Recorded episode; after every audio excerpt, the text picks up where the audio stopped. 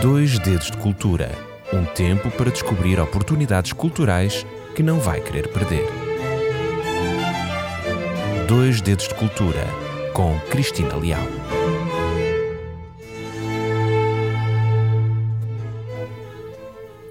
Olá, seja bem-vindo a mais um programa Dois Dedos de Cultura. Eu chamo Cristina, Cristina Leal, e estou aqui semanalmente para lhe apresentar temas de âmbito cultural. Hoje estou particularmente feliz porque você está aqui, está a escutar-me, está a ouvir-me, está a acompanhar-me.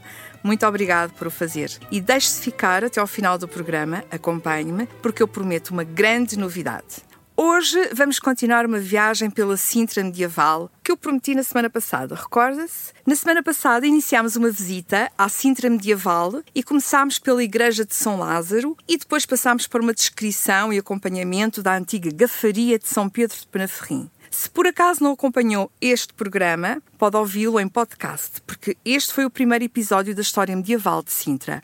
Hoje vamos para o segundo episódio. E vamos, vamos apresentar mais um bocadinho desta história desconhecida, desta, desta história de Sintra. Venham comigo até ao alto de Santa Eufémia. Vamos subir cerca de 470 metros num percurso íngreme, mas fique descansado, porque pode ir de carro. Vamos então até à ermida de Santa Eufémia. E para começar, deixo que partilhe consigo uma linda lenda que povoa o imaginário deste local, da ermida de Santa Eufémia.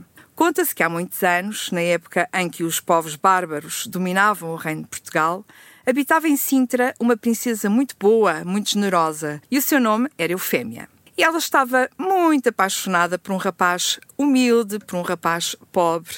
Pai desta princesa era um rei austero, conservador, e quando conheceu o namoro da filha com este pobre e humilde rapaz, começou imediatamente uma perseguição aos dois, até que acabou por proibir o seu namoro, obrigando a que os dois apaixonados deixassem de se encontrar.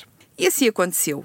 O tempo foi passando e o rapaz adoeceu foi atingido por uma doença infecto-contagiosa na pele. Essa doença acabou por se espalhar por todo o seu corpo e ele ficou mesmo muito mal. A mãe deste jovem rapaz decidiu contar este problema de saúde à princesa. A princesa, coitadinha, naturalmente ficou muito desolada. Assim, Eufémia levou o seu amado até ao cimo da Serra de Sintra, no mesmo local onde os dois costumavam encontrar-se escondidos do pai, e lavou-lhe todo o seu corpo com a água da fonte que ali existia. Aos poucos, as melhoras do rapaz foram visíveis e em pouco tempo ele ficou curado. Como prova deste facto, deste acontecimento, a princesa Eufémia decidiu marcar o seu pé numa rocha. Diz a lenda que ainda hoje é visível a marca do seu pé neste local. E, por isso mesmo, ele ficou transformado num oratório. O que sucedeu aos dois apaixonados ninguém sabe. O que sabe é que a princesa passou a ser considerada santa e a sua imagem está na capela de Santa Eufémia e a água que curou o rapaz ainda considerada uma água milagrosa. Esta é uma das muitas lendas que povoam a imaginação da população de Sintra, e entre estas sombras destes mitos e destas lendas e desta sacralidade mística que dá forma à própria identidade de Sintra, o Alto de Santa Eufémia, no pico nascente da Terra Sagrada, da Serra Sagrada, é um dos mais marcantes recantos daquela montanha antiga. A vivência histórica de Santa Eufémia está comprovada desde o quarto milénio antes de Cristo. Na verdade, este alto da serra, este alto de Santa Eufémia, é tradicionalmente considerado como o berço de Sintra. Com uma posição de altitude privilegiada e com a riqueza do seu manancial de águas, é fácil de entender que o local foi sempre procurado pelo homem para ali viver. Na verdade, artefactos da idade do ferro e do bronze ali foram encontrados e provam esse facto. A ermida surge associada a um complexo termal bastante antigo, um complexo que lhe fica muito próximo, a metros de distância, junto às atuais instalações da Guarda Florestal. As referências a águas com qualidades terapêuticas e curativas é antiga. A primeira menção conhecida foi feita por um cruzado do nome Osberno, que veio ajudar Dom Afonso Henriques na sua difícil reconquista de Lisboa aos Mouros.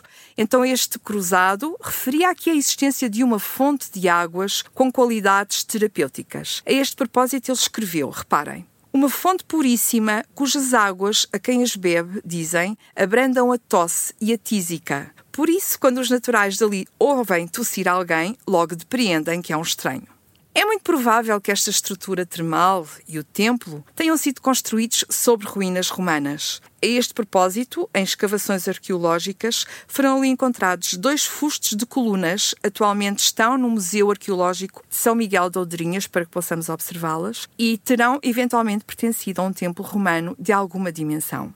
Mais tarde, no século XVIII, temos indicação de uma reedificação do templo que foi readaptando a sua zona de banhos e reforçando o culto que se prolongou até aos dias de hoje. Félix Alves Pereira, um grande arqueólogo de Sintra, entre muitos trabalhos realizados, também se contam os trabalhos de arqueologia na Estação Arqueológica de Santa Eufêmia da Serra de Sintra, trabalhos do ano de 1927. E este arqueólogo foi o primeiro a fazer uma abordagem da Estação Arqueológica, ali recolheu fragmentos cerâmicos e refere a propósito destas termas o seguinte.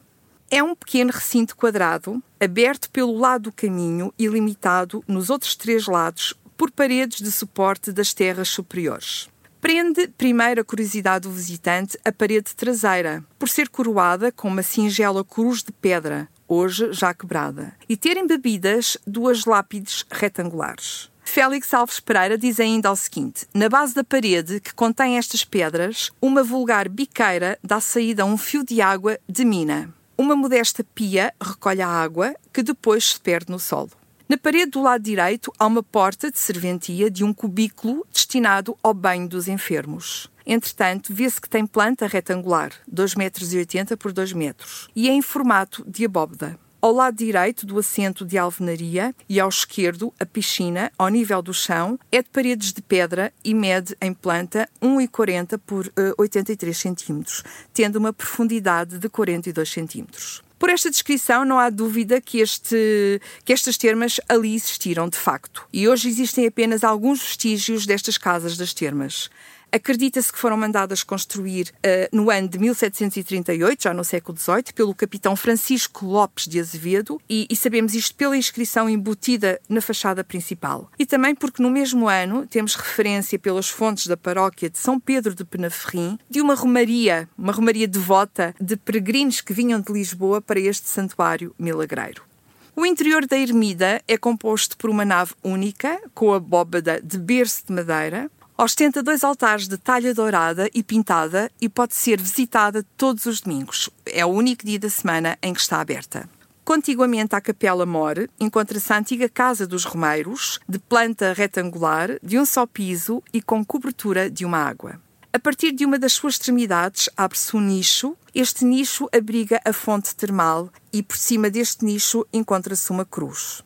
No recinto é possível ainda se ver a base poligonal da tribuna e dos coretos. Atualmente a ermida apresenta-se bastante descaracterizada, uma vez que foi alvo de obras patrocinadas por um estrangeiro devoto, no início do último quartel do século XIX, conforme lápide aposta na frontaria. Por uma inscrição na pedra, acreditamos que este estrangeiro devoto era nada mais, nada menos do que o marido de Dona Maria II, o rei Dom Fernando. Foi este rei consorte que recuperou cenicamente a Serra de Sintra, reconstruindo o antigo ermitério da Pena, construindo ali o palácio que todos nós conhecemos e que é um ex-libris da vila de Sintra. A sua reinterpretação do espaço está em linha com a sua formação cultural de base germânica, naturalmente. A razão por que vos convido a visitar este local não está relacionado com a sua imagem de romaria ou sacralidade.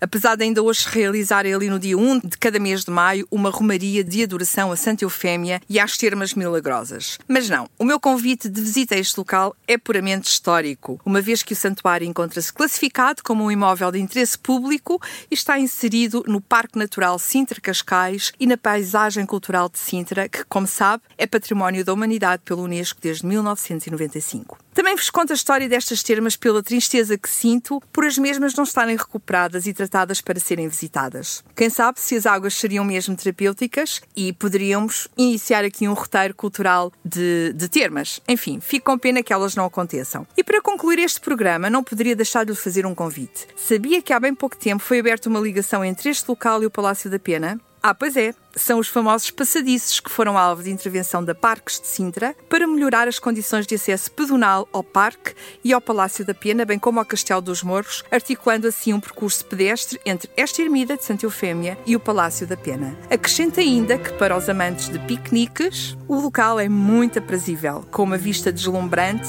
e uma zona de lazer com um parque de merendas que oferece sombras frescas para os dias mais quentes. Diga lá que eu não sou a sua amiga. Espero que visite este local e que me conte aquilo que achou. Já agora pode consultar toda a reportagem fotográfica que realizei neste espaço em Rádio RCS, eh, no Facebook e Instagram e recorde que todos os programas estão disponíveis em podcast ou Spotify. Ficamos por aqui, por hoje, até para a semana, se Deus quiser, e as maiores bênçãos de Deus para si. Dois Dedos de Cultura um tempo para descobrir oportunidades culturais que não vai querer perder. Dois Dedos de Cultura com Cristina Leal.